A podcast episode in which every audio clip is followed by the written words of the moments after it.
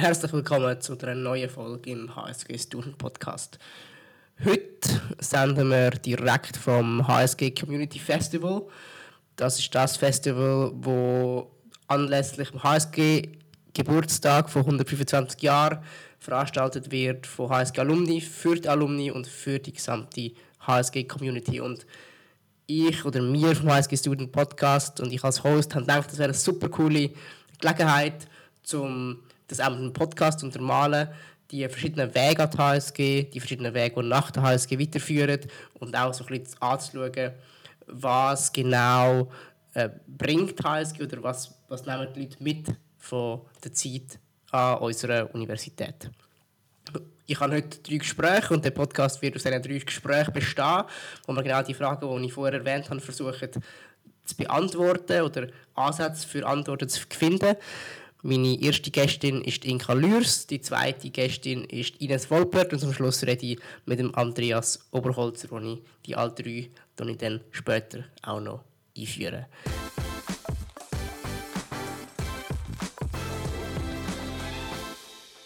Das ist der HSG Student Podcast. Mein Name ist Olli und zusammen gehen wir auf die Suche nach spannenden Geschichten und Persönlichkeiten von der HSG.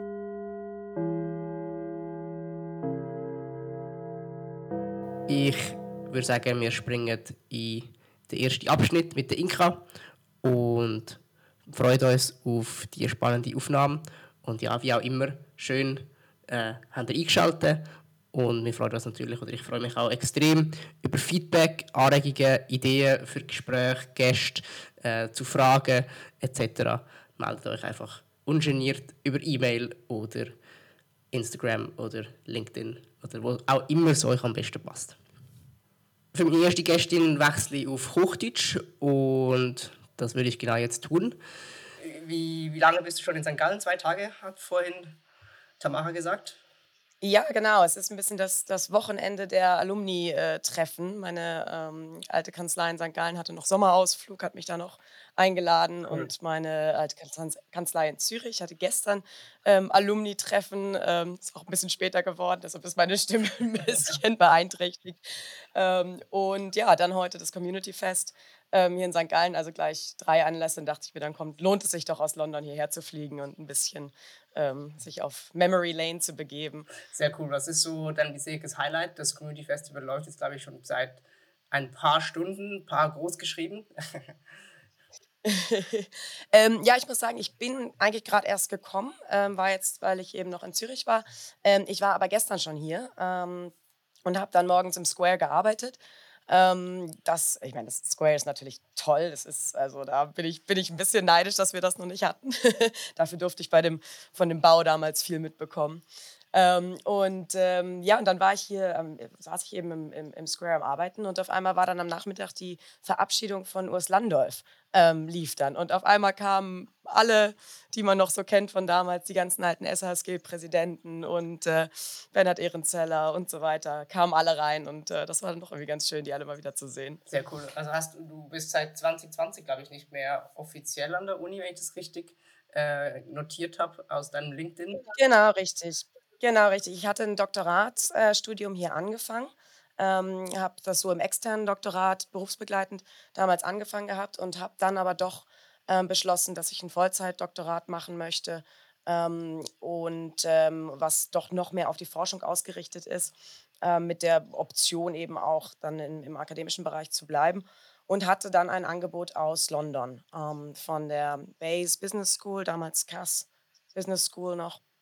Ähm, dorthin zu gehen. Und äh, dann bin ich im September 21 bin ich dann, ähm, bin ich dann nach, ähm, genau, nach, nach London gegangen, ähm, hatte vorher hier noch, den, ähm, noch meine Anwaltsprüfung in St. Gallen gemacht und war, wie gesagt, einfach als externer Doktorand noch eingeschrieben, war aber immer noch aktiv in der, in der Studentenschaft, im Senat ähm, und auch so in der, in der Interessensvertretung für Doktoranden mich damals auch, Doktorierende, damals auch eingesetzt. Äh, kann man dir mal sagen, dass dir das Loslassen von St. Gallen ein bisschen schwer gefallen ist? Ähm, gute Frage. Ähm, ich muss sagen, am Anfang ist, ist man braucht so ein bisschen so eine Cooling-off-Period, ähm, damit man sich überhaupt auf was Neues einlassen kann. Ähm, oh, weil eben St. Gallen, wenn man, wenn man hier so, wenn man sehr aktiv ist, ähm, dann ist es doch sehr, sehr einnehmend. Ähm, und da muss man ein bisschen auch Platz machen für Neues. Ähm, und, ähm, und ich muss auch ehrlich sagen, die erste Zeit in London war nicht so einfach. Ähm, das ist eben doch eine sehr große, sehr anonyme Stadt. Ähm, Im Studium dort war es, gerade weil nach Covid waren dann die anderen Jahrgänge, die anderen Doktorierenden waren nicht vor Ort. Ähm, daher war das alles so ein bisschen schwieriger. Und dann, dann muss ich sagen, habe ich mich habe ich so ein bisschen mit Absicht ähm, mich ein bisschen distanziert quasi, weil ich gedacht habe, sonst, äh, sonst werde ich da zu traurig. und jetzt ist wirklich die Zeit wieder, jetzt ist es so schön, einfach wieder herzukommen. Und ähm, ja, freue mich auch drauf. Habe inzwischen eigentlich auch beschlossen, dass ich in die Schweiz zurückkommen möchte. Ah, tatsächlich. Und ähm, freue mich dann auch, ja, also nach dem Doktorat bin ich gern wieder in die Schweiz zurück und ähm, freue mich dann, mich auch wieder ein bisschen aktiv ähm, einzubringen, sich in der Alumni, ähm, ähm, im Alumni-Bereich dann, dann ja, mich wieder, wieder zu involvieren. Wie, wie ist eigentlich die HSG-Alumni-Situation in, in London? Ist es eine starke Community? Ich, ich, ich kenne die nicht. Erzähl mal ein bisschen davon. Sehr gute Frage, sehr gute Frage. Ähm, die war komplett ein, die war wohl ursprünglich mal sehr aktiv, ähm, war dann aber komplett eingeschlafen. Ich bin nicht sicher, ob das wegen Covid war oder ob es schon vor Covid war. Auf jeden Fall, als ich da ankam, lief gar nichts. Aber jetzt Ähm, und dann. die große Party, seit du mhm. da bist. Und nein, nein, nein, ich, das habe ich, hab ich nicht verbrochen. Ähm, aber es haben dann ähm, Matthias und Lorenz Haberstieg, ähm, die haben das dann äh, wieder aufleben lassen und, ähm, und führen das jetzt. Und, ähm, und Lorenz ist jetzt dieses Wochenende auch hier, das war ganz witzig, den habe ich jetzt gestern auch im Square gesehen. Doch ein Stückchen London mit hier in, in St. Gallen. Ähm, und da machen wir jetzt so ungefähr alle, etwa alle zwei Monate, glaube ich, alle zwei, drei Monate haben wir so einen Stammtisch. Ähm, und dann gibt es Fondue-Essen und dann ähm, macht die, ähm, die Schweizer Botschaft macht ein oder zweimal im Jahr ein Event, wo sie eigentlich alle Alumni-Vereine von den verschiedenen Schweizer Unis einladen. Ähm, das ist auch ein sehr schönes Event. Ähm, und jetzt in ein paar Wochen kommt äh, Daniel, glaube ich, Daniel Knus, glaube ich, zu Besuch. Ähm, dann gehen wir auch ähm, Abendessen. Also es, es läuft jetzt wieder was und ja, immer wieder ganz schön. Sehr cool. Ist also ein bisschen weniger anonym geworden. Ähm, auf was ich hinaus will, ist, dass du ja auch an der Uni sehr starke Spuren hinterlassen hast. Ich zähle jetzt, glaube ich, nur einen Teil der Sachen auf, aber unter anderem äh, Law Days und auch sehr stark im Senat äh, engagiert, im, im Studentenparlament und darum gar nicht mal so, nicht mal so anonym an der Uni. War dir das besonders wichtig, äh, in der Zeit während, der, während, der, während des Studiums, dass du, dass du quasi dir so nicht einen Namen machst, aber doch engagiert bist an der Universität? Wie siehst du das? Ich habe es immer so gesehen, ich, ich fand, also mir hat es einfach so viel Spaß gemacht, Sachen umzusetzen und Ideen zu haben und das einfach machen zu können. Und das fand ich, war für mich hier in St. Gallen einfach so toll, weil es wie eine, wie eine grüne Wiese ist und du kannst einen Spielplatz bauen. Ähm, und, ähm, und, und hattest immer die volle Unterstützung von der Uni. Ähm, und zum Beispiel, also eins für mich das größte Beispiel eigentlich davon war das, das letzte größere Projekt, ähm, was ich gemacht habe, ähm, die Infrastrukturinitiative.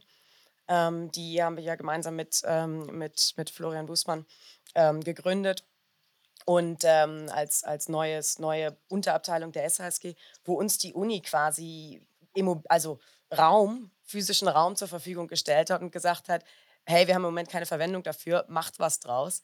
Ähm, also an welcher anderen Uni gibt es das? Ähm, das und, und das hat so gut funktioniert. Und da ähm, war mein, mein Herzensprojekt eben The Stage. Ähm, das war wirklich von der Grundidee, Konzeptionierung, Auswahl der Möbel, jedes, jeder Millimeter davon. Ähm, das habe ich damals mit, mit Anna zusammen gemacht.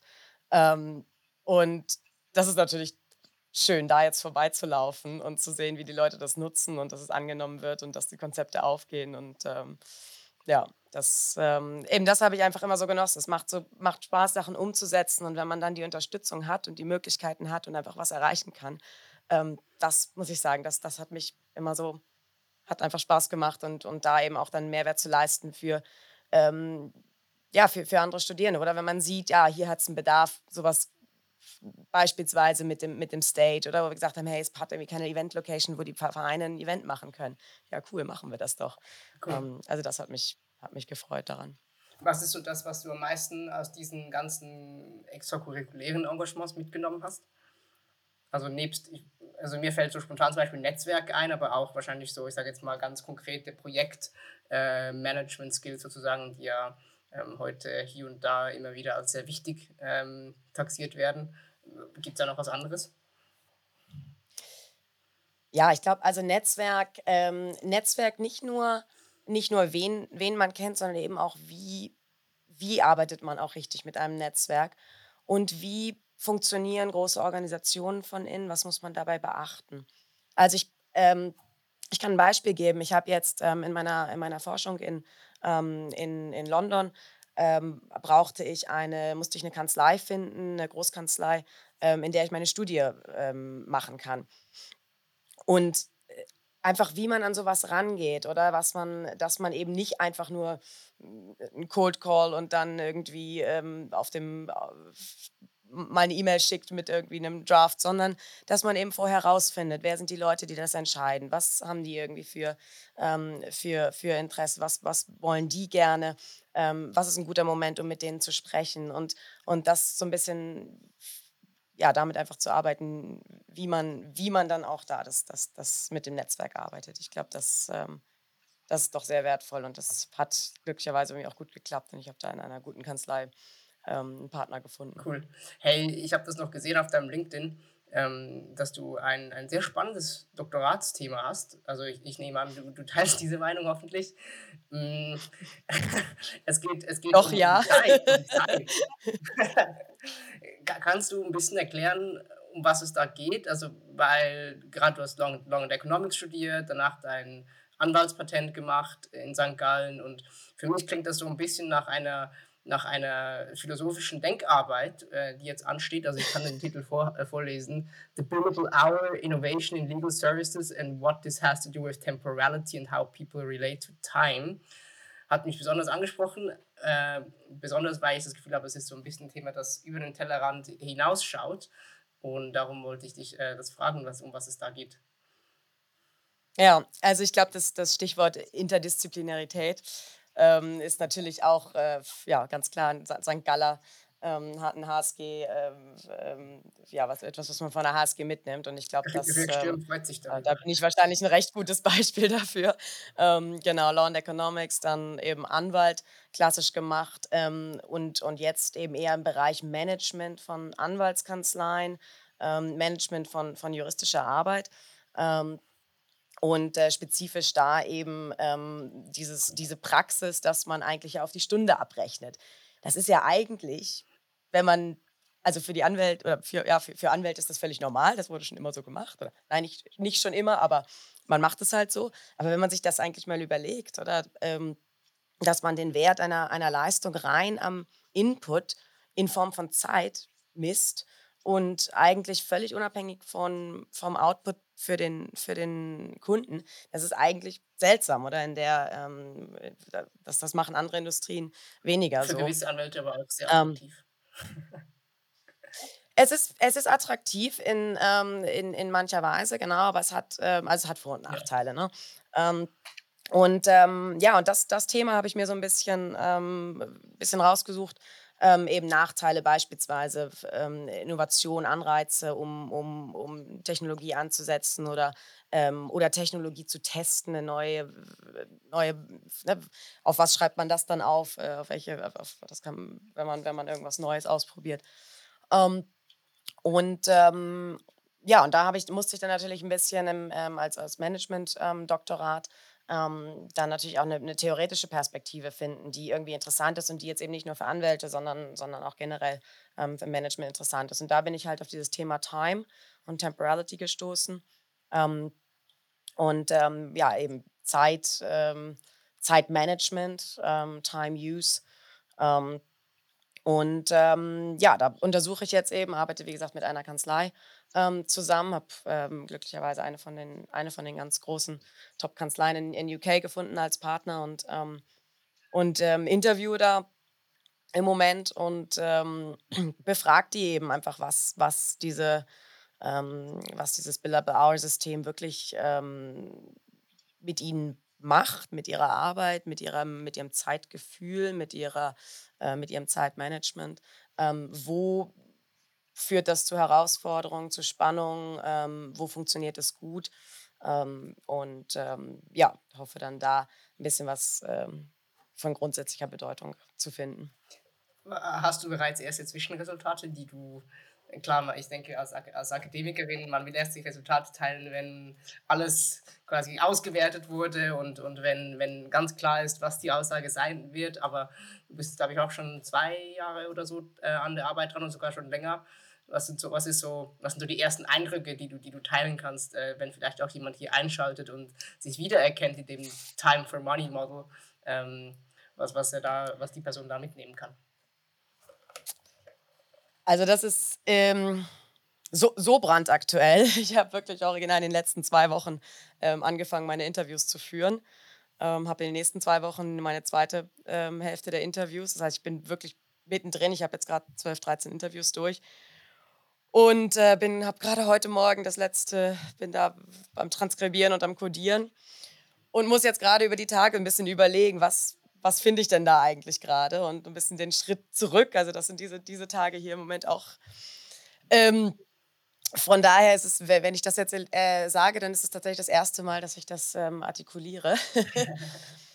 ähm, ich glaube, das Interessante, ähm, ja, es ist, die, die, Leute sind eben schon, sind sich natürlich schon bewusst, dass, dass es eben so nicht, nicht passt, oder? Dass dieses, dass, dass Input und, und Output da eben oft nicht, nicht allein sind. Und ich glaube, wozu das dann eben auch führt, ist, dass die, ähm, die Leute sich dann teilweise, ähm, die, die Anwälte sich dann zum Teil nicht, also die, die Wertschätzung wird dann aber trotzdem irgendwie gemessen an dem, an dem Preis, den sie, ähm, den sie bekommen. Und da ist dann häufig eine Asymmetrie zwischen dem, ähm, zwischen dem Kunden und dem Anwalt oder wenn dann das Budget, wenn man dann mal wieder drüber ist im Budget, was eben relativ normal ist, ähm, auch so Abschreibungen, das ist eben relativ normal, ähm, wenn man da drüber ist. Ähm, und dann kommt der Anwalt eben am Schluss rum und sagt, äh, du, wir sind da also drüber. Ähm, und dann sagt der Kunde, ja, das war aber nicht so abgesprochen, ähm, äh, können wir da nicht doch ein bisschen weniger machen? Und das fühlt sich für den Anwalt nicht gut an, oder? Ähm, weil, weil das dann irgendwie für den, für den Anwalt ist es eben, für den Inhouse oder für den, für den Klienten ist es ja nur eine Zahl und eine Kosten, die man möglichst drücken will. Aber für den Anwalt ist es so, er hat sein ganze, sein, seine, seine Zeit und das ist die eben doch die wertvollste Ressource irgendwie, die man hat, da reingesteckt und will irgendwie auch eine Wertschätzung dafür zurückhaben, oder?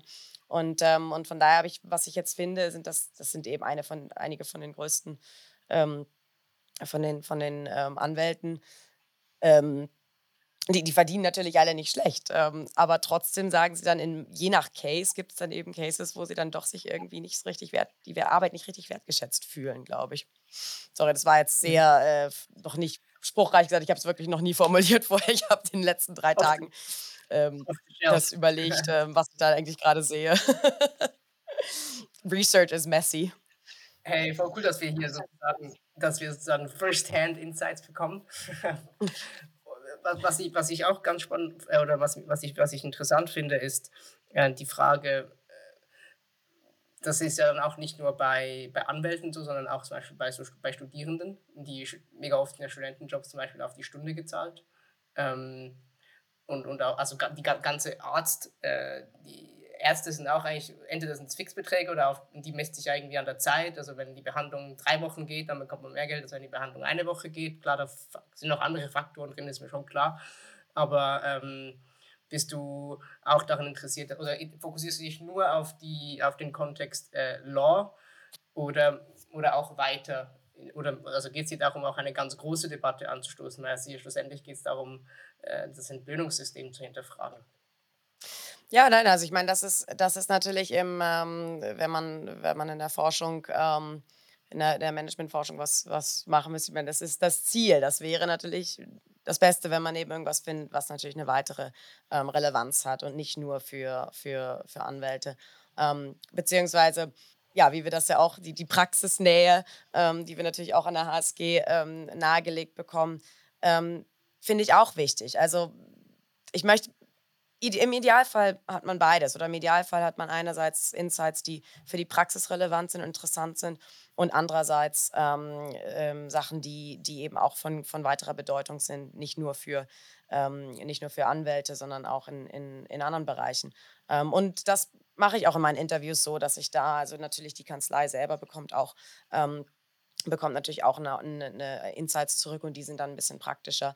Ähm, da bin ich dann zum Beispiel ähm, finde ich dann, frage ich sie dazu eben, wie sie, die, wie sie ihr Pricing wirklich machen und, und stelle so ein bisschen die Best Practices zusammen, die sie in der Kanzlei so haben, weil ich natürlich mit den Leuten spreche, die besonders gut sind im Pricing ähm, und stelle da so ein bisschen Best Practices Guide eben für die Kanzlei ähm, her.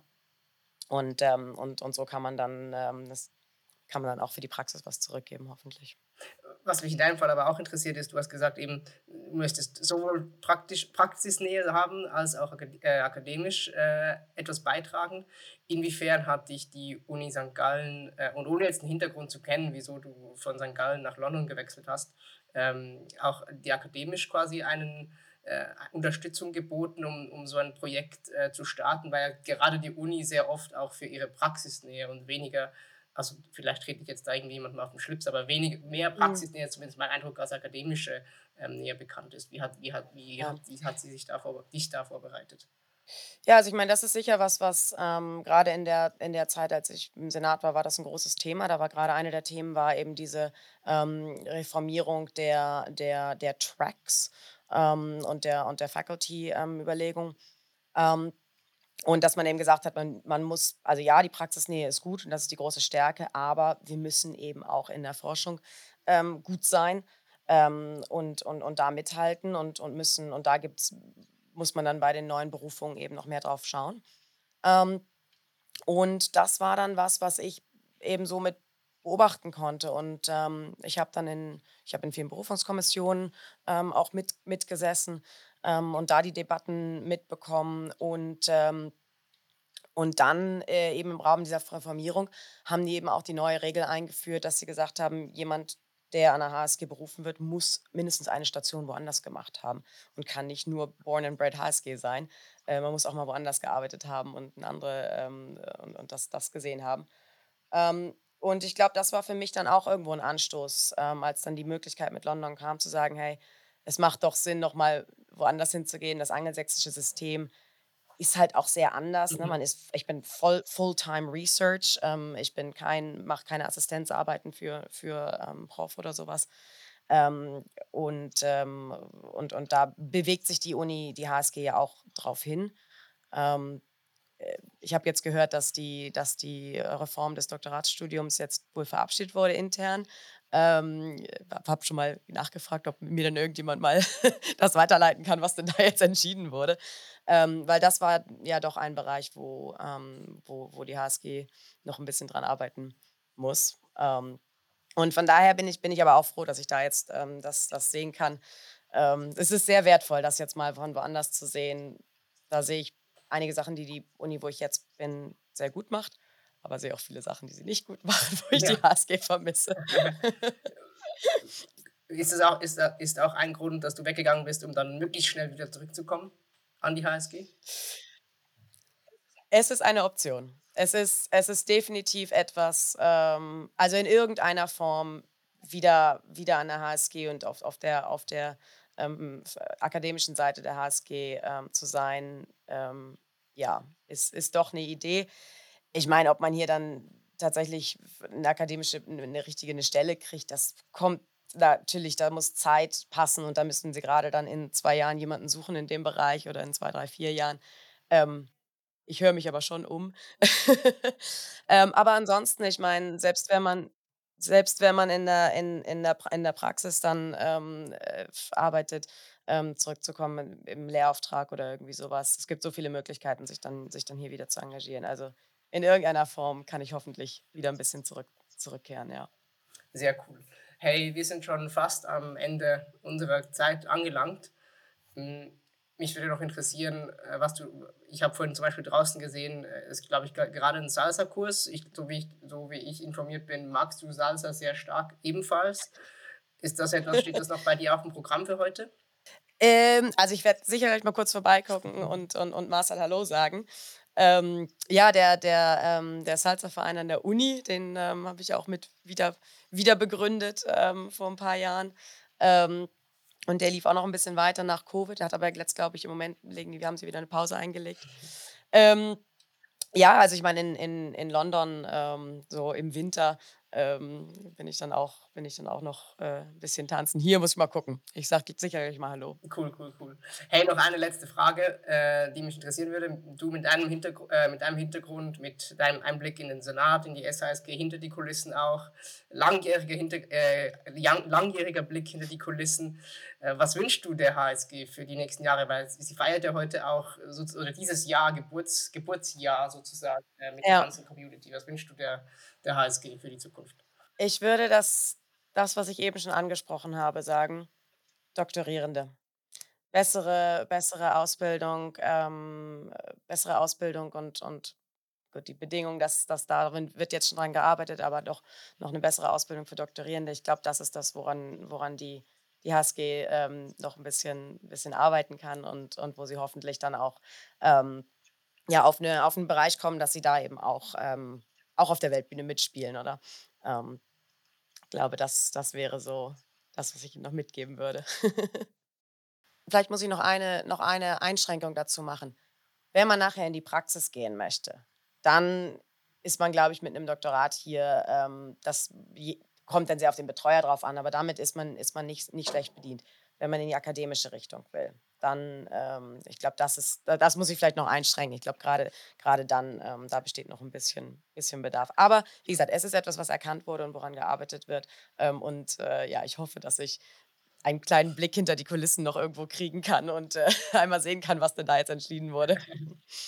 Hey, viel Glück dabei. Ich denke, das wird äh, heute genau gerade heute sehr gut möglich sein, wenn alle vor Ort sind und wenn äh, die Kommunikation auf physischer Basis besteht, die man nicht nachverfolgen kann. und von daher mega interessant. Vielen Dank äh, für deine Einblicke.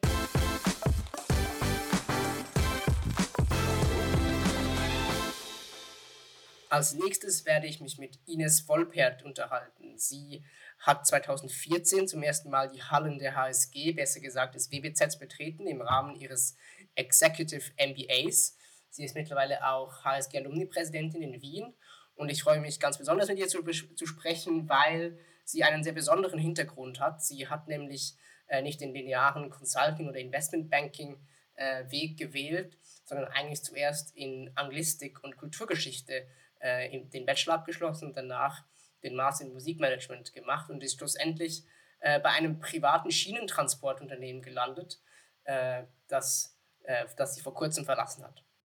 Ich habe gesehen, du bist mit dem Zug angereist. Fand das ich, ist wahr. fand ich total cool. Ähm, die Frage ist, wieso, wieso, hast du bewusst den Zug genommen oder, oder war es einfach die schnellere Option oder bist du Überzeugungstäterin oder Effizienztäterin? ähm, ich glaube ziemlich, äh, also wenn man es in Prozent äh, ausdrückt, sind es wahrscheinlich 80 Prozent Überzeugungstäterin, dass ich einfach wirklich äh, einerseits davon überzeugt bin, dass es gut und wichtig ist, äh, den Zug anstelle anderer Verkehrsmittel zu nutzen. Das ist das eine. Ähm, das zweite ist, ich habe jetzt lang in den letzten mehr als zehn Jahren genau in der Branche gearbeitet. Das heißt, ich habe natürlich eine sehr hohe Affinität. Und man muss aber auch dazu sagen, es ist natürlich, ich lebe in Wien, also es ist von Wien aus anzureisen mit dem Zug natürlich sehr viel leichter, als es von etlichen anderen Destinationen ist. Das hat einen gewissen Vorteil, weil es da einfach viel Angebot gibt und ähm, das kann man dann auch ganz gut nützen. Und jetzt bist du das erste Mal im Square, wenn ich, wenn ich richtig informiert bin, oder gestern, das zweite Mal mit gestern. Das stimmt, also sagen wir so, bei, bei, diesem Aufenthalt in St. Gallen das erste Mal, aber jetzt schon mittlerweile mehrfach. Ähm, ja, und ich bin total begeistert. Also es ist die Atmosphäre wirklich schön, sehr angenehm, sehr ähm, anregend in einer positiven Art und Weise. Ich glaube, es trägt wirklich dazu bei, diese Offenheit, die Helligkeit, die, die Vielfalt der Räume, dass man es für ganz unterschiedliche Zwecke nutzen kann, um sich zurückzuziehen, um sich vorzubereiten, um natürlich hier zu lernen, miteinander in Austausch zu kommen. Das finde ich wirklich ganz toll. Dein Hintergrund ist ja nicht nur äh, BWL, sondern auch äh, Anglistik, Kulturmanagement, Musikmanagement, Kulturwissenschaften und Musikmanagement, Entschuldigung. Ähm, und, und, und, und ich habe das Gefühl, du bist so jemand, der sehr gerne äh, Sachen entdeckt und, und abenteuerlustig ist. ähm, was ist das, was du hier in St. Gallen bisher jetzt in diesem Aufenthalt neu entdeckt hast für dich oder, oder etwas, mhm. das dich überrascht mhm. hat? Du hast recht, bei mir ist die BWL eigentlich das, was am Schluss so ein bisschen drüber gestreut worden ist, weil, weil ich es einfach für mich wichtig gefunden habe, mich da auch ein bisschen zu vertiefen mit einem sehr starken humanistischen ähm, Hintergrund, den ich einfach habe. Ich habe für mich jetzt einerseits hier neu entdeckt, ähm, ich gehe nochmal einen Schritt zurück, ich bin hier jetzt auch schon seit drei Tagen, weil ich äh, im, im Wiener Club die, die, Vorst also die, die Präsidentin des, des Alumni-Clubs bin und ähm, auf Einladung der, der, des Alumni-Clubs hier mit anderen Präsidentinnen und Präsidenten der nationalen und internationalen Clubs zusammengekommen bin.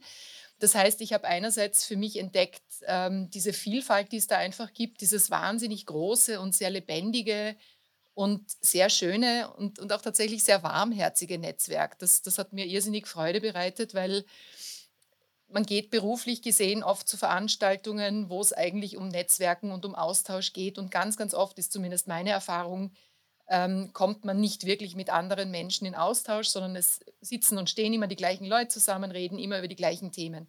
Und das habe ich hier jetzt in ganz anderer Weise, nämlich wahnsinnig positiv erlebt, dass wirklich ein, ein hohes gemeinsames Interesse da ist, diese Universität St. Gallen, dann speziell jetzt mit der Ausrichtung auf, auf das Thema Alumni, ähm, miteinander voranzubringen und miteinander Neues zu schaffen und einfach auch zu analysieren und darüber zu sprechen und sich auszutauschen, wo haben wir da noch Potenziale, was muss verbessert werden, wo sind da Chancen, wo sind Möglichkeiten. Und das habe ich als irrsinnig bereichernd ähm, empfunden, die letzten zwei Tage vor allem. Kannst du so ein bisschen Einblick geben in, in die Themen, die ihr bei der, bei der Alumni-Präsidenten Veranstaltung gemeinsam besprochen habt, also diese ausgefallenen, ja. diese besonderen Ideen, die, die anstehen? Da geht es jetzt vielleicht gar nicht unbedingt um, um das ganz Besondere. Da geht es ähm, einerseits darum, wirklich zu sagen, wie schaffen wir es, die, die Studierenden schon sehr, sehr früh an dieses Thema Alumni auch heranzubringen, weil ähm, dieses Alumni-Netzwerk, das sind über also an die 35.000 äh, Alumne und Alumni, die, die da einfach ähm, an der Uni St. Gallen da sind. Ähm, und das ist natürlich auch ein Schatz. Das ist einerseits ein, ein, ein Netzwerk, ein Kontaktschatz, äh, wo sich berufliche Möglichkeiten ergeben können. Auf der anderen Seite gibt es natürlich unter den Studierenden ähm, neue kreative Ideen, sehr, sehr viel Potenzial. Und diese beiden ähm, Gruppen im Prinzip näher zusammenzubringen, das ist äh, große, der große Wunsch der Präsidentinnen und Präsidenten, aber auch die große Herausforderung, weil natürlich die Studierenden, so habe ich es jetzt verstanden, ähm, mit dem Thema, über das Thema informiert werden. Also da gibt es auch ähm, am Anfang, wenn sie an die Uni kommen, natürlich äh, Informationen, dass es das Alumni-Netzwerk gibt. Das geht dann natürlich sehr stark unter den ganzen Eindrücken, die man hier auf der Uni erlebt, unter allem, was man, was man macht, den ganzen Anstrengungen, geht das Thema natürlich sehr, sehr verloren. Und deswegen versuchen wir darüber nachzudenken, wie schaffen wir es, da mehr Touchpoints zustande zu bringen. Wie schaffen wir es relativ banal, die gesamte Datengrundlage einfach auch so zu nutzen, dass ähm, gegenseitige Kontakte besser entstehen können? Wie schaffen wir es aber auch, das ist die Herausforderung für uns Präsidentinnen und Präsidenten, natürlich dieses Netzwerk auch attraktiv zu machen, sodass sich die jungen Studierenden, wenn sie dann fertig sind, noch mehr involvieren, um halt einfach dieses Giving Back an die Universität dann auch später selber zu leben. Was mir aufgefallen ist bei dir, ähm, du hast gesagt, das schon schon kurz erwähnt, B, ähm, BWL war quasi das Letzte, was du noch so um, um deine ganzen humanistischen äh, Studien äh, hinübergestülpt hast. Dennoch bist du äh, das klang so ein bisschen, wie soll ich sagen, so ein so das Anhängsel, das man gemacht hat, aber dennoch bist du ja sehr aktiv äh, als Präsidentin in der Community.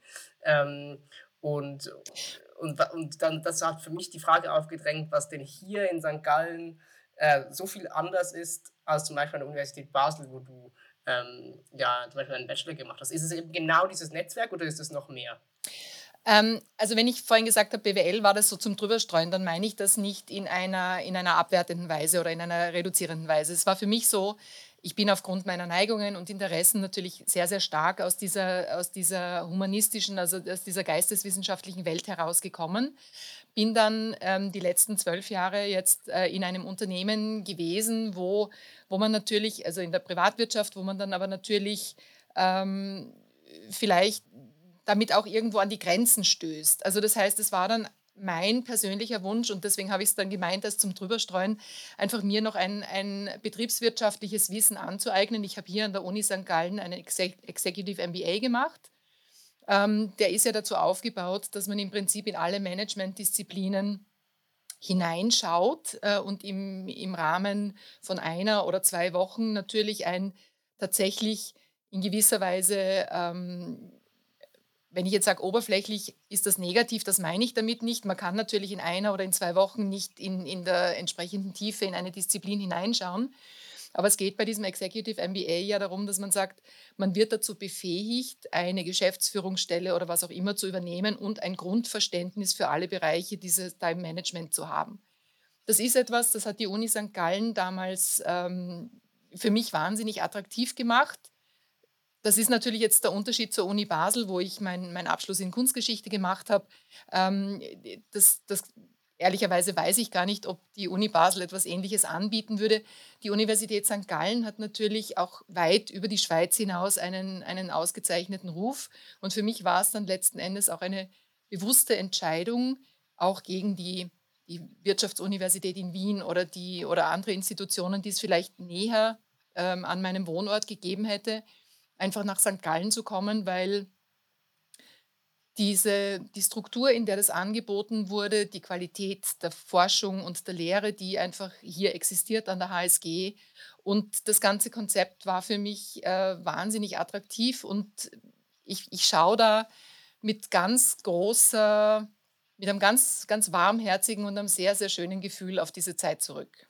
Kannst du das vielleicht noch ein bisschen mehr umschreiben? Weil, so wie ich das verstehe, sind ja die Executive MBA-Schüler oder Studierenden oder wie auch immer man euch nennt, das weiß ich eigentlich gar nicht. Ähm, weil ihr seid ja häufig auf dem, auf dem Gelände des WBZ und das ist ja so ein bisschen, wie soll ich sagen, ähm, hinter, neben oder vor der Uni, je nachdem, aus welcher Himmels Himmelsrichtung man, man, man guckt.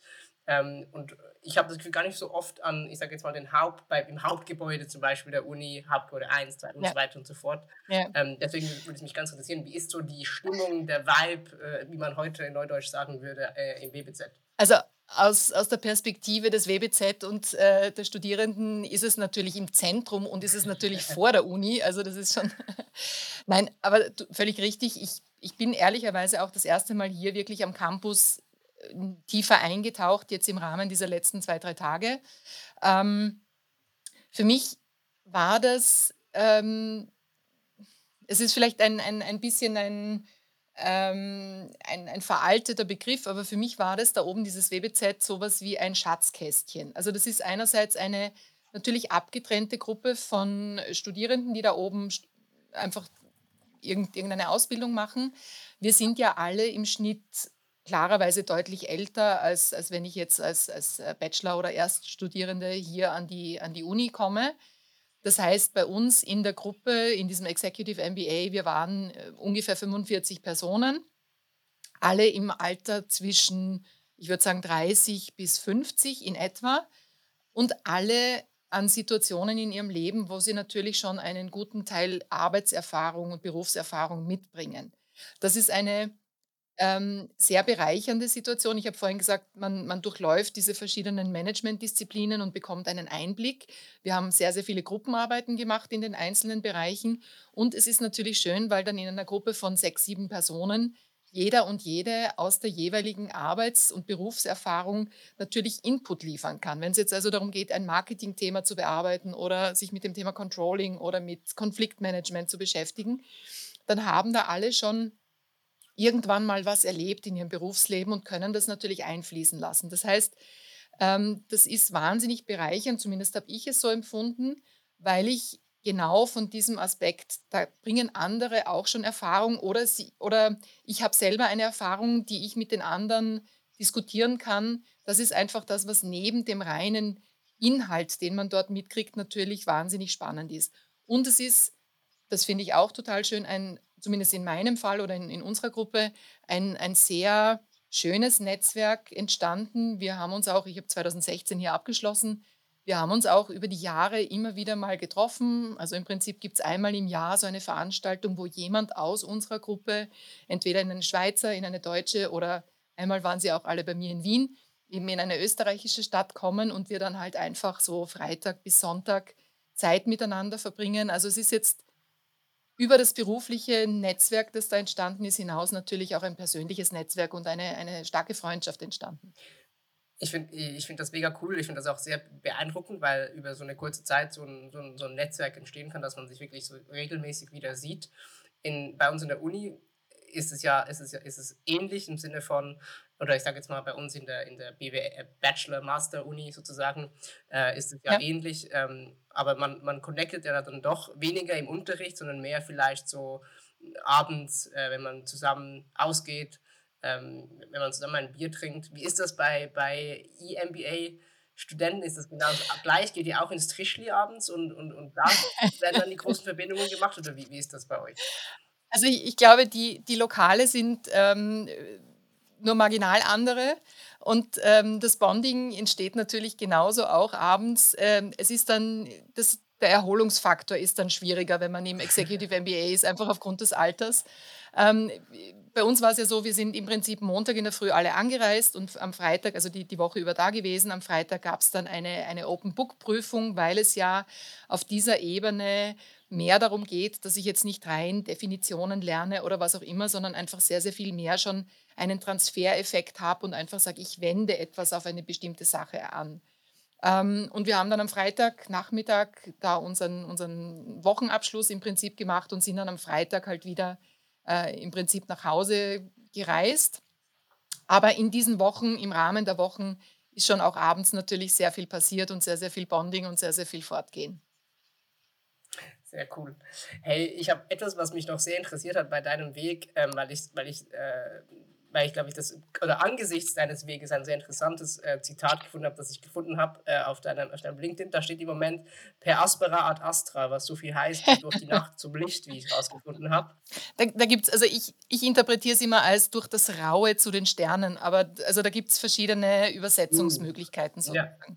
Und, und war, war die HSG jetzt das Raue oder das, das, das, äh, das Nein, die, die HSG war. Ähm, Nie, also jetzt konkret nichts davon. Dieses Zitat habe ich im Prinzip auf mein LinkedIn-Profil äh, vor einigen Wochen gestellt, weil ich mich momentan selber in einer Transformationsphase befinde. Ich habe bei meinem bisherigen Arbeitgeber ähm, bin in einer Übergangsphase, das geht zu Ende und bin gerade auf der Suche nach was Neuem. Habe ehrlicherweise auch eine gewisse, eine sehr starke emotionale Verbundenheit zu meinem bisherigen Arbeitgeber gehabt und habe mich auch, und auf das bezieht sich dieses per Aspera ad Astra, auch anfangs etwas schwer getan mit, mit dem Gedanken, dass das zu Ende ist und dass jetzt etwas Neues kommt.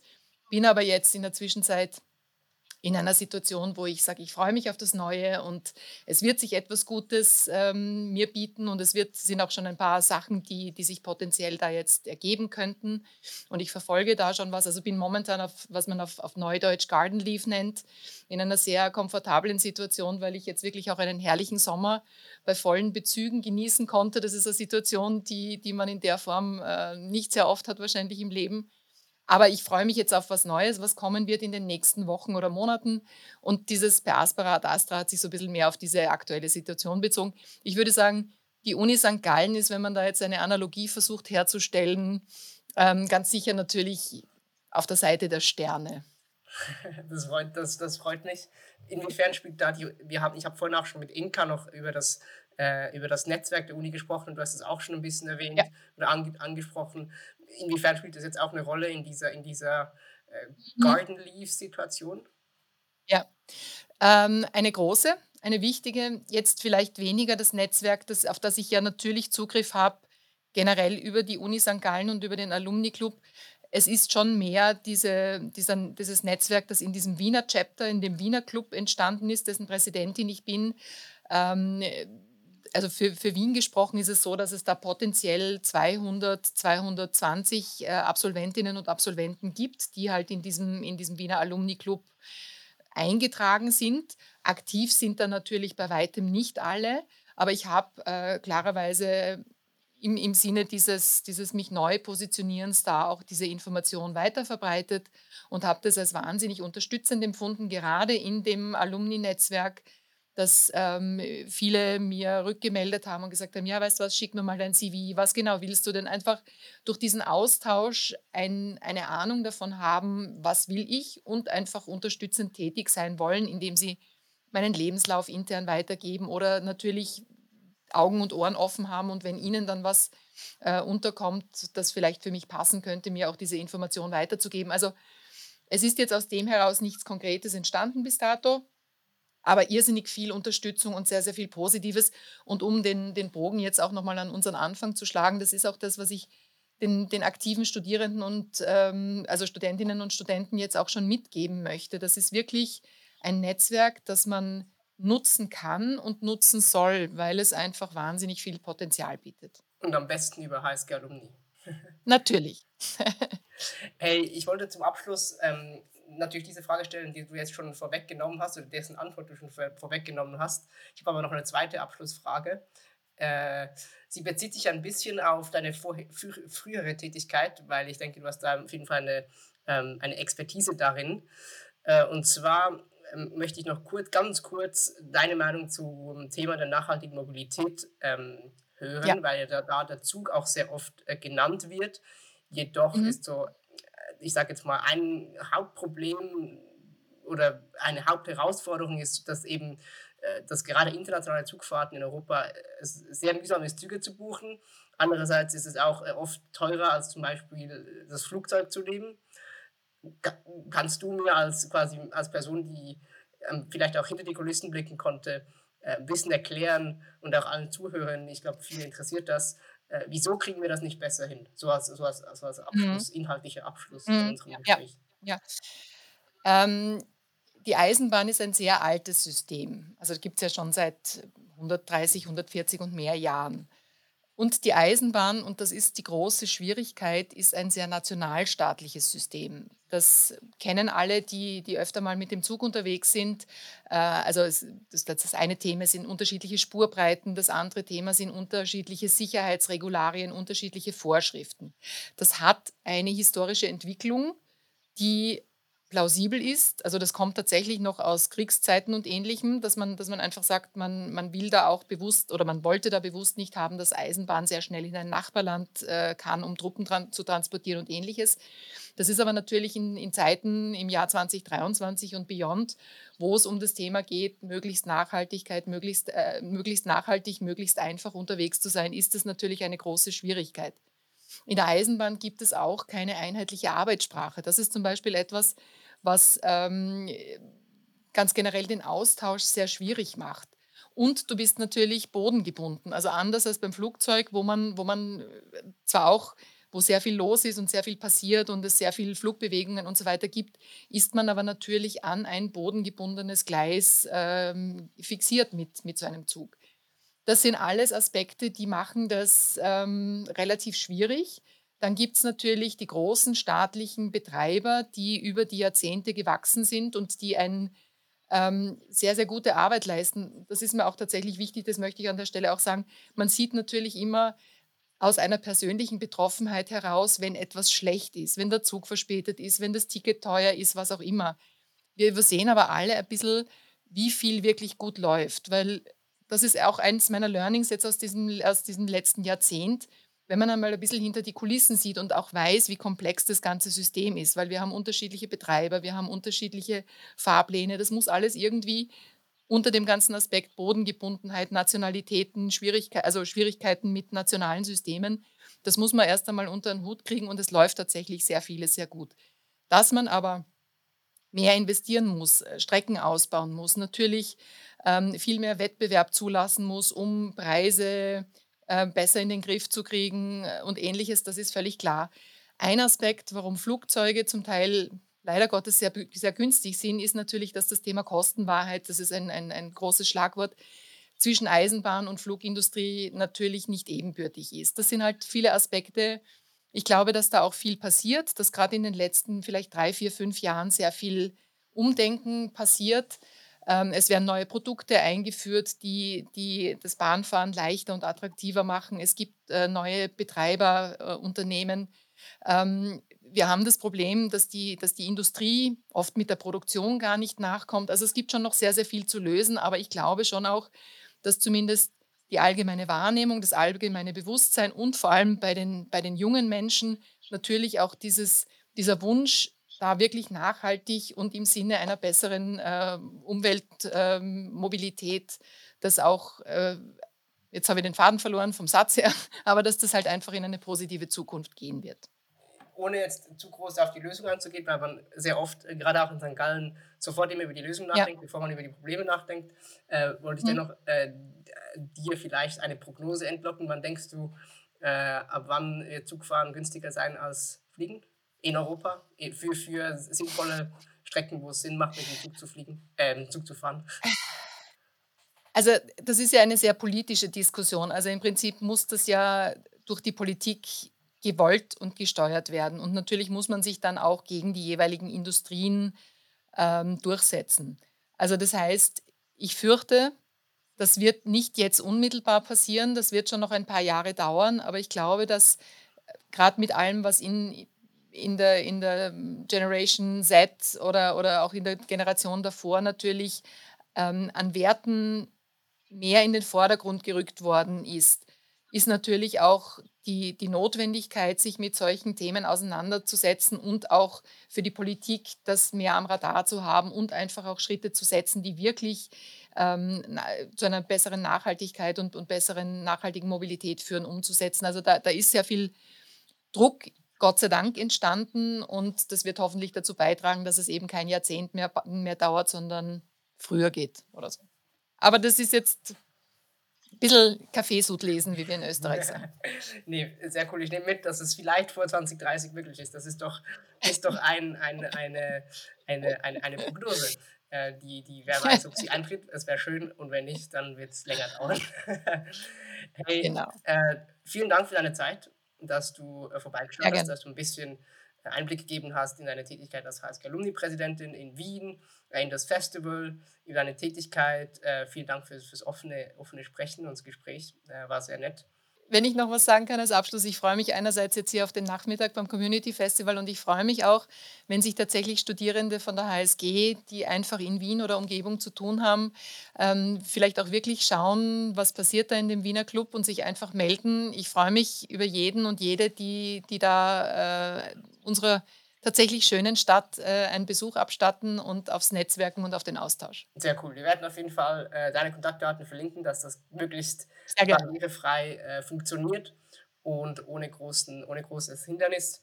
Und ja, in dem Sinne noch ganz viel Spaß beim Festival. Und. Dankeschön. Tschüss, Ines.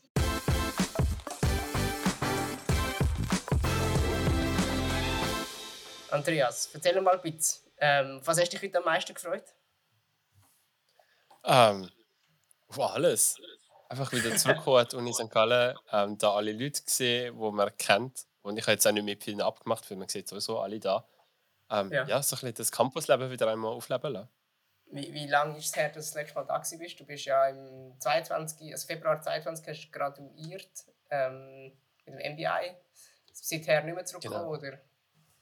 oder schon? Doch, ich bin tatsächlich häufiger wieder auf dem Campus. Ich arbeite ja. jetzt bei Accenture. Und ich bin im Campus-Team, das schaut, dass man möglichst viele HSG-Studierende für Accenture begeistern können. Und durch das bin ich an verschiedenen Events da, leite Workshops, Recruiting-Events. Und gerade am Montag von der Startwoche bin ich auf dem Executive Campus als BT Business und habe dort meine Perspektive zur Zukunft vom Arbeiten, zu New Work präsentiert. Sehr cool. Ja, ich glaube, über Betty Business wenn wir nachher auf jeden Fall, ähm, jeden Fall noch reden. Was mich, glaube yes. und vielleicht viele andere auch noch interessiert, die hier zulassen. Ich glaube, viele Leute kennen dich als Hashtag Andreas. Ja. Und ich weiß nicht, wie viele Leute aber den Hintergrund davon kennen, äh, wie es dazu gekommen ist. Gibt es da irgendeine spezielle Erklärung? Zu Hashtag Andreas. Ähm, Ja, das, am Ende vom Gimmi habe ich so einen Film produziert, wo man so ein paar Momente von der Gimmi-Zeit auferleben lassen hat. Und am Schluss habe ich gedacht, ja, jetzt muss ich ja noch das Logo so in, in Credentials rein tun. Und dann habe ich irgendwie einfach etwas gesehen, was ich so auf einem Albumcover mal gesehen habe, also einen Rahmen und dann irgendeinen Namen drin. Und ich habe gedacht, okay, ja, ich mache jetzt das alles digital, tun wir noch einen Hashtag drin, ist mega in. Und dann, ja, ist Hashtag Andreas entstanden. Und dann habe ich an der HSG mal einen Kurs gehabt, der heißt Human Branding. Und da haben wir auch noch mal ein bisschen gelernt, ähm, wie wichtig es ist, dass man sich als Mensch auch als Marke positioniert und sich ähm, ja, halt so entwickelt wie eine Marke auch. Und ist die Marke immer noch aktiv oder ist es jetzt die neue Marke Betty Business, die, die du vorantreiben ähm, nein, also ganz klar möchte ich jetzt Betty Business vorantreiben. Hashtag Andreas, das ist praktisch. Ähm, die Leute können sich sehr gut daran erinnern. Es funktioniert nach wie vor, aber Marken wirklich entwickeln, ähm, da gehen all meine Efforts jetzt auf Betty Business. Ja. Hey, ähm, ich glaube aber Hashtag Andreas hat glaub, bis jetzt noch die größeren Spuren äh, an der Uni hinterlassen als Betty Business. Also das, das heisst ja nicht, dass es so bleibt. Aber ich glaube, einfach weil es Betty Business noch nicht so lange gibt, ist glaube ich Hashtag Andreas. Und ich habe einfach festgestellt, genau. ich habe das Gefühl, du hast recht viel hinterlassen, so grosse Spuren hinterlassen an der Uni. Ähm, besonders in der Kommunikation, bist ja viel auftreten, hast ja auch den Podcast vor mir gehostet tatsächlich. Ähm, yes. Und was mich, was mich interessiert hat, ist, wie ist dir das jetzt ist dir das auch gelungen, so, schon, schon die ersten Fußstapfen hinterzulassen bei Accenture? Und ist das auch deine Ambition, die du dort angefangen hast? Ja, ich weiß nicht, also bewusst, mein Ziel ist es nie. Ich mache einfach das, wo ich Bock drauf habe und vor allem, was, was ich auch als, als wichtig sehe. Und ich bin jetzt inzwischen bei Accenture auch schon der Co-Lead vom Pride-Netzwerk. Ähm, cool. Einfach weil, weil es mir mega wichtig ist, dass wir einen Arbeitsplatz haben, wo alle sich wohlfühlen und sich selber so an den Arbeitsplatz können bringen wie sie sind. Wie unterscheidet sich so ein, sage jetzt mal, so ein Engagement in so einer globalen Organisation von etwas von, wenn du dich engagierst, ich sage jetzt mal eher in einem lokaleren Umfeld wie, der, wie jetzt Uni St. Gallen? Es ist tatsächlich gar nicht so unterschiedlich, habe ich das Gefühl. Ähm, ich meine, die HSG ist wie so die globale Welt, die wir bei Accenture haben, einfach auf, auf ein paar Quadratmeter da oben auf dem Rosenberg und ein bisschen in der Stadt unten. Wir haben äh, verschiedene Stakeholder-Gruppen, verschiedene Teams und alle arbeiten da irgendetwas. Und das Wichtigste in so einer Organisation oder auch da der HSG war, dass man sich vernetzt und austauscht mit anderen, die die gleiche Passion haben oder am gleichen arbeiten. Und dass man dann so die Fäden kann irgendwie miteinander verknüpfen Du hast seit neuestem die Rolle Betty Business, die du spielst. Das ist, ähm, so wie ich es verstanden habe oder so wie es auch auf LinkedIn steht, du hast dort eigentlich in eine Rolle von einer von, von einem oder einer Drag-Artistin reinschlüpfen und you're dedicated to breaking down barriers and challenging norms in the business world. Mm, für mich sind, also ich kann es noch nicht ganz begreifen, was, was die Idee dahinter ist. Und darum wollte ich dich einfach fragen, ob du das noch ein bisschen ausführen kannst, ähm, was, es, was das bedeutet und inwiefern das wie eine, ist das einfach eine Rolle oder bist das du oder ist es beides zusammen und das würde mich mega interessieren. So, vielleicht ist das so einfach deine 90 Sekunden, die 90 Sekunden Pitch über Betty Business. ja, also vielleicht ähm, begrifflich müssen wir mal anfangen.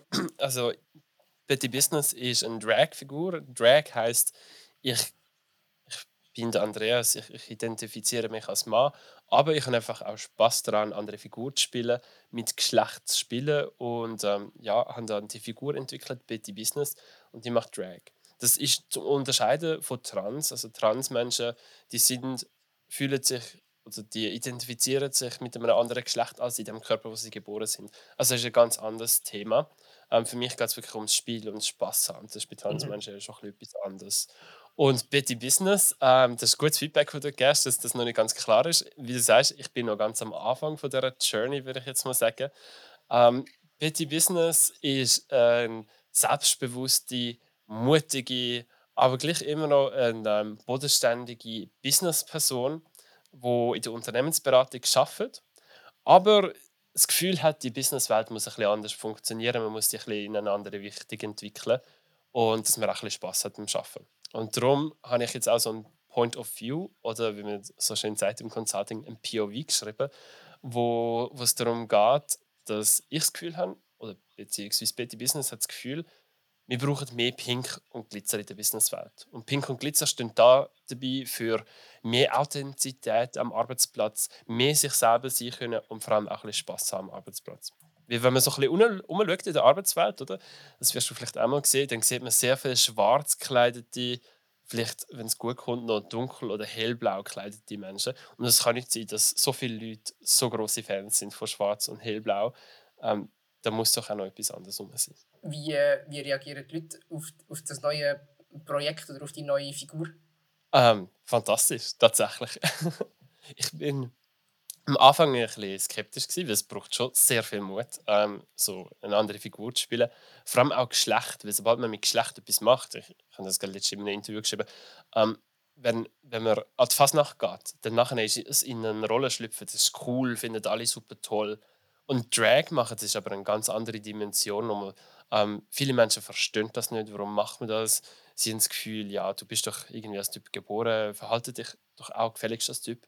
Und dann nachher, das ist das eine von der größeren Gesellschaft. Es gibt auch zunehmende Polarisierung, also es gibt Drag Storytimes, also so Orte, wo Drag Queens Kinderbücher vorlesen, wo ähm, unterbrochen werden, gestört werden von rechtsradikalen Gruppen.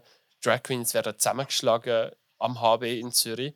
Also mal gesamtpolitisch oder gesellschaftlich gesehen ähm, herausfordernd, aber auch innerhalb von der Gay Community, oder wenn man ähm, sich femininer gibt, dann nachher ähm, gibt es auch sehr viele sehr viel Diskriminierung oder Leute, die das nicht so toll finden, ja, im Dating oder ja, in sonstigen Bereichen, wo es dann auch immer wieder heißt, ja, no Femmes und no Asians und so weiter. Also obwohl wir so inklusiv tun in der LGBT-Community, so inklusiv ist sie ja dann doch immer noch nicht. Und wenn ich jetzt ganz praktisch darüber nachdenke, zum Beispiel wenn ich jetzt finde, ich würde gerne eine Session haben oder, einen, oder einen, Workshop oder einen Vortrag von Betty Business, dann nehme ich dann mit dir Kontakt auf oder nehme ich dann mit ihr Kontakt auf. Und weißt, wenn, ich, wenn, wir zum Beispiel, wenn wir jetzt auch zum Beispiel ein, ein, Gespräch vorher haben und besprechen, um das, um das soll es gehen, bist das denn du oder ist das denn die andere Person? Das ist so für mich zum Beispiel ganz eine praktische Frage, die, mir, wo, mir, wo sich bei mir aufgetan hat. Ja, die Frage hat sich auch bei mir aufgetan, weil ich jetzt durch den Vortrag an der Uni ähm, am Anfang der Startwoche habe ich auch diverse Anfragen schon bekommen, ähm, ob ich mal auch den POV bei Ihnen könnte, ähm, vortragen Und ja, ich habe dann gemerkt, als ich so das Mail unterschrieben habe, so glitzernde Größe und dann schreibe ich Andreas oder schreibe ich Betty Business. Ich schreibe jetzt einfach beides. Und bei mir ist halt auch noch der Fall, ähm, Drag, bei gewissen Leuten ist das, sie in eine komplett andere Rolle schlüpfen wo sie im Alltag nicht leben oder wo wirklich komplett konträr ist. Und bei mir ist es so ein bisschen, Betty schlummert auch im Andreas jeden Tag, weil ich liebe Pink und Glitzer ähm, ja, zu jeder Zeit und nicht nur, wenn ich Betty bin. Und auch bei Accenture in dem Fall? Ist äh, Betty Business ja, ja, bei Accenture auftaucht? Ja, ich bin als Betty Business sogar als Weihnachtsessen gegangen letztes Jahr und es ist super positiv wahrgenommen worden. Ähm, ja, also ich bin mega glücklich, bin ich in einem Unternehmen, wo, wo mich so akzeptiert, wie ich bin und ich darf auch intern diverse so kleine Brownback-Sessions machen, wo ich in einer Stunde von meiner Erfahrung als schwuler Mann erzähle oder als Person innerhalb der LGBT-Community. Oder auch, ähm, wo ich eben so ein Gedanken aus der Business-Welt zurück ins Team gebe. Was ich, was ich, was ich auffallend finde, ist so ja bei, bei, der, bei Betty Business und vielleicht auch, ich sage jetzt mal, ohne dass ich mich sehr gut auskenne, aber was oft mir auffällt bei Drag mhm. ist, dass es auch sehr sage jetzt mal, überspitzte Figuren sind, also sehr, also sehr, ja. ich sage jetzt mal, wie soll ich sagen, einfach extrem farbig, es ist extrem, irgendwie alles ist ein bisschen grösser, die Frisur ist irgendwie fett grösser gemacht oder so, oder es ist irgendwie mega ausgefallen gekleidet und ich habe das Gefühl, viele Leute, also das ist schon das, was sofort auffällt halt, weil man es einfach sieht mit den Augen und ich, ich, oder ich frage mich auch, geht es den Leuten manchmal nicht auch um sich, zu viel, ein bisschen mehr um sich selber als um das, was wo, wo, wo, sagen, hinter der Sache steht. Und das ist einfach so etwas, wo ich auch das Gefühl habe, wo viele Leute sich fragen. Darum habe ich das auch mal bei dir ähm, adressieren, wie ja. du das siehst. Ja, also als Drag möchte ich so viel Aufmerksamkeit wie möglich auf mich lenken. Ähm, wenn ich schon fünf Stunden vor dem Spiegel stehe und da mein Make-up aufs Gesicht pinsle, dann möchte ich auch, dass die Leute das sehen und das geil ist. Und ich bin mit im vollen Kostüm bin ich so fast zwei Meter und ein paar verquetschte Zentimeter groß mit den High Heels.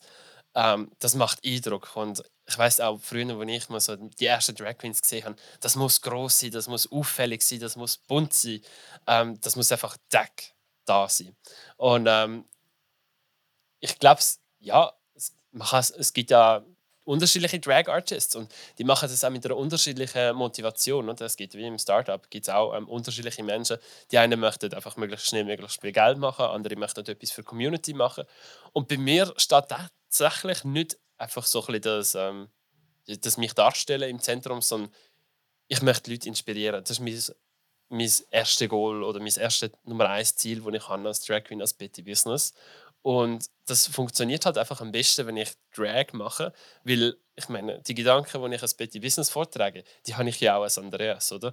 Nur wenn ich als Andreas da irgendwo würde auf LinkedIn schreiben, hey, buche mich für ein Point of View zur Zukunft vom Schaffen, irgendein HSG-Absolvent, der jetzt bei Accenture schafft und digitales Marketing macht, es würden nicht viele Menschen ähm, ja, ansprechen.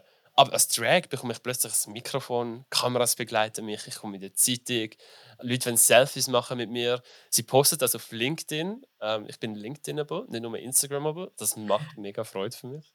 das freut mich mega. Ähm, ja, also mir geht es wirklich darum, dass ich die Leute kann inspirieren kann zu mehr Authentizität und über mehr Pink und Glitzer im Business. ähm, und, und das andere, das Aussehen ist halt wirklich mehr so ein Mittel zum Zweck, oder, dass ich das machen kann. Ja. Gibt es bei dir, ich sage jetzt mal, als Personenveränderung, wenn du sagen, das ganze Make-up, ähm, das ganze Kostüm sozusagen anleihst, macht das etwas mit dir? Wirst du dann selbstsicherer zum Beispiel? Nein, bei mir macht es wirklich nichts. also es gibt viele Drag Artists, die sagen, ja, wenn ich das am Schminken bin, ich werde immer femininer und ich spüre es immer mehr. Ach, das passiert bei mir alles nicht. Ich habe es noch nie gespürt bisher. Ja. Ähm, nein, ich, ich bin wirklich einfach der Andreas, auch in Drag. Ich versuche das noch ein bisschen ähm, überspitzter darzustellen. Ähm, man kann sich mehr Sachen erlauben, man kann einfach ein Paar laufen und sagen, hey, ich bin Drag Queen, da, mach Platz. Ähm, nein, sollte man natürlich nicht machen, aber ähm, man hat ein paar Privilegien mehr als Drag Queen. Ähm, man wird mehr gesehen, man wird ständig angesprochen, aber sonst, nein, ich, ich bin auch als Betty Business fast die gleiche Person. Einfach ein bisschen eine übertriebene Darstellung von mir als Andreas. Würdest du dir so eine Bewegung oder so einen, ich sage jetzt mal, also für mich ist es ein bisschen wie so ein, ein Hobby, dass du das einfach cool findest, das zu machen und dass dir das Spaß macht auch. Mhm. Gibt es in St. Gallen oder in der HSG gibt es dort Leute, die die Interessen teilen? Also zuerst mal, ähm, es ist nicht nur ein Hobby, ich meine, ich heiße Betty Business, das heißt, es soll auch ein Business werden daraus. Und das steht, das erste, was ich gemacht habe als Drag Queen nach meinem ersten Auftritt, ist nicht geschaut, wo ich am schnellsten meinen nächsten Auftritt habe, sondern ich habe eine Markteinführungspräsentation geschrieben, wo ich ein PowerPoint-Deck gemacht habe über mich als Betty Business. Ähm, und das Ziel ist, dass ich ja, so einmal im Monat gebucht werde als Betty Business für so einen Inspirational Speaker-Auftrag wo ich ähm, Leute kann inspirieren an einer Konferenz, an einem Teammeeting oder so. Ähm, das ist mein Ziel und das soll auch, ja, das soll auch so viel kosten, wie es wert ist. Als Drag Queen verdient man nicht so viel, wenn man in einem Club oder in einer Bar auftritt. Aber mein Ziel ist es wirklich, als, als Business aufzubauen aufzubauen, das auch profitabel ist für mich. Weil Drag ist nicht günstig, das kostet, die Haare kostet, ähm, geile Outfits, ich kann nicht nähen, ich muss mir sie kaufen. Ähm, das kostet auch und eben dann der Zeitaufwand das ist brutal, wo man hat als Drag Queen. Fünf Stunden Schminken, dann Vorbereitung, dann die Pinsel waschen vorher, nachher. Da braucht sehr viel Zeit. Und an der Uni St. Gallen, wir haben ja den Pride Month an der HSG, der findet das Jahr schon zum vierten Mal statt. Und es ist fantastisch zu sehen, was die wieder ich glaube, es ist das vierte Mal. Und es ist einfach fantastisch, fantastisch zu sehen, was die schon wieder für ein Programm auf die mhm. Beine gestellt haben. Und wenn ich so ein aus der Ferne auf die HSG schaue, was so auf Instagram zu habe ich wirklich das Gefühl, gibt es einen Wandel an der HSG hin zu mehr Interesse für Sustainability und eben auch Social ähm, oder Diversity and Inclusion, wo ja Teil ist von der Sustainability. Ähm, da tut sich einiges an der HSG und ich habe mega Freude, ja, dass das jetzt in Gang kommt und bin mega stolz auf mein Prime Month Team, das das Jahr auch durchführt wieder. Etwas, was ich auf LinkedIn gelesen habe, ist, dass du ähm, deinem jüngeren Ich mehr Mut gewünscht hättest. Jetzt mit auch ein Distanz zu, zu der Uni St. Gallen, habe ich dich fragen, ob für die, ob für dich die Uni ein Ort ist, wo es sich lohnt oder wo einen motiviert, zum mutig zu sein. Mutig sein, ja. Ich glaube, man hat das in der Vergangenheit mehr verstanden im Sinne von ja, ein Entrepreneur, mach, mach irgendein Business, tu irgendein Startup gründen und schau, wie es, was läuft. Und mutig sein, aber im Sinne von Self-Expression. Ich glaube, dass die HSG nicht führend in der Vergangenheit. Ich hoffe, es ist das heute ein bisschen mehr. Ähm, aber ich glaube, es, ja, in meiner Studienzeit ist das sicher noch nicht der Fall gewesen. Was bräuchte es deiner Meinung nach zum, oder was wünschst du der Uni, dass es noch mehr passiert? Was, was braucht es, wer braucht es, oder, oder welche braucht es Instrumente, oder braucht es Leute, oder braucht es was auch immer? es braucht einerseits Role Models, ähm, wo, wo die Leute sich können damit identifizieren können, die vorleben, wie sie ganz authentisch sich selber sind ähm, und andere dazu ermutigen, das selber zu sein. Ich glaube, das ist mal ein ganz wichtiger Faktor, weil jede Person, die ein Role Model ist und, und sich so auslebt, die inspiriert ja dann ganz viele andere wieder und dann haben wir wie so ein Schneeballsystem in einem positiven Sinn. Ähm, und dann, glaube ich, sind so Events wie Pride Month extrem wichtig. Und vor allem auch wichtig, dass man das am Anfang von seiner Studienzeit, eben so im Herbst schon erfährt, dass wirklich die Leute von Anfang her das Gefühl haben, wow, also die ist ein Ort, ist ein Safe Space ähm, für LGBTQ-Menschen. Und ich meine, nachher gibt es ganz viele Sachen, oder? Wir brauchen diverse ProfessorInnen, da hat HSG sicher noch ein ähm, großes Aufholpotenzial. Nicht nur Mann und Frau, sondern eben auch ethnische Diversität. Ähm, und dann, wenn wir bei Geschlechtern sind, gibt es ja auch noch Trans-Identitäten, ähm, Non-Binary Leute, die man könnte inkludieren könnte. Ähm, da gibt es sicher noch sehr viel zu tun. Weil ich meine, ich weiß nicht, wie es bei dir ist, aber ich, ich habe zum Beispiel nie eine dunkelhütige Professorin gehabt. Oder hast du das mal gehabt in deiner Laufbahn an der HSG? Nein, nein. Nicht, dass ich wüsste. Ich glaube, es gibt aber es gibt einen Kurs, glaube ich, wo es um Afrika geht. Wo, glaube auch jemand ja. aus Afrika unterrichtet. Also dort, äh, und wo auch dunkelhütig ist. Soweit ich informiert bin. Ähm, das heisst natürlich nicht, dass es, dass es per se muss ein Kurs aus Afrika sein dass jemand dunkelhütig unterrichten kann. Oh. Das ist jetzt mehr einfach das, wo, wo mir in den Sinn ist. Aber ich finde das recht interessant, weil ich finde zum Beispiel auch, muss, also muss, es wie, muss es sein, dass es jemand hat, der dunkelhäutig ist? Das, ist, ist das, ist das ja. also weißt, muss es das geben? Wieso, wieso würdest du das ja, argue, dass absolut. das muss geben? Ja, weil ich, meine Inspiration, wie, wie Schaffen sonst noch könnte sein, mein POV, der ist massiv beeinflusst durch meine Erfahrungen, die ich mache als schwule Person, aufgewachsen ist in einem kleinen Dorf im Kanton Schweiz und nach Tages gegangen ist und jetzt in der Businesswelt ist. Und jemand, der dunkelhütig ist, jemand, der trans ist, die machen nochmal ganz andere Erfahrungen und die lassen das dann auch in ihre Arbeit einflüssen meistens. Und durch das entstehen ganz interessante Perspektiven meiner Meinung nach. Und ich glaube, ich habe in meinem Leben zumindest wahrscheinlich auch schon viel spannendere Erfahrungen. Ich bin vielleicht nicht so viel gereist, aber ich habe insgesamt so viel mehr Sachen gesehen von der Gesellschaft und erlebt und und dürfen teilnehmen daran und entdecken, ähm, wo viele heterosexuelle Menschen glaube ich, nicht gemacht haben. Und, und das beeinflusst natürlich meine Art, wie ich denke, wie ich handle und, und meine Perspektive auf die Welt. Was, was wäre etwas, wo du findest, das ist etwas, wo zum Beispiel niemand anders oder wenig andere erlebt haben? Ja, zum Beispiel, dass du, nehmen wir jetzt mal ganz einfach das Drag, ähm, dass du mit irgendwelchen anderen Drag Queens in einem Backstage in einem Theater sitzt und sich ein riesiges Chaos an Make-up ausbreitet, an Kleider und man über alles Mögliche diskutiert und sehr, sehr queer ist, sehr viel Glitzer trägt ähm, als, als Mann.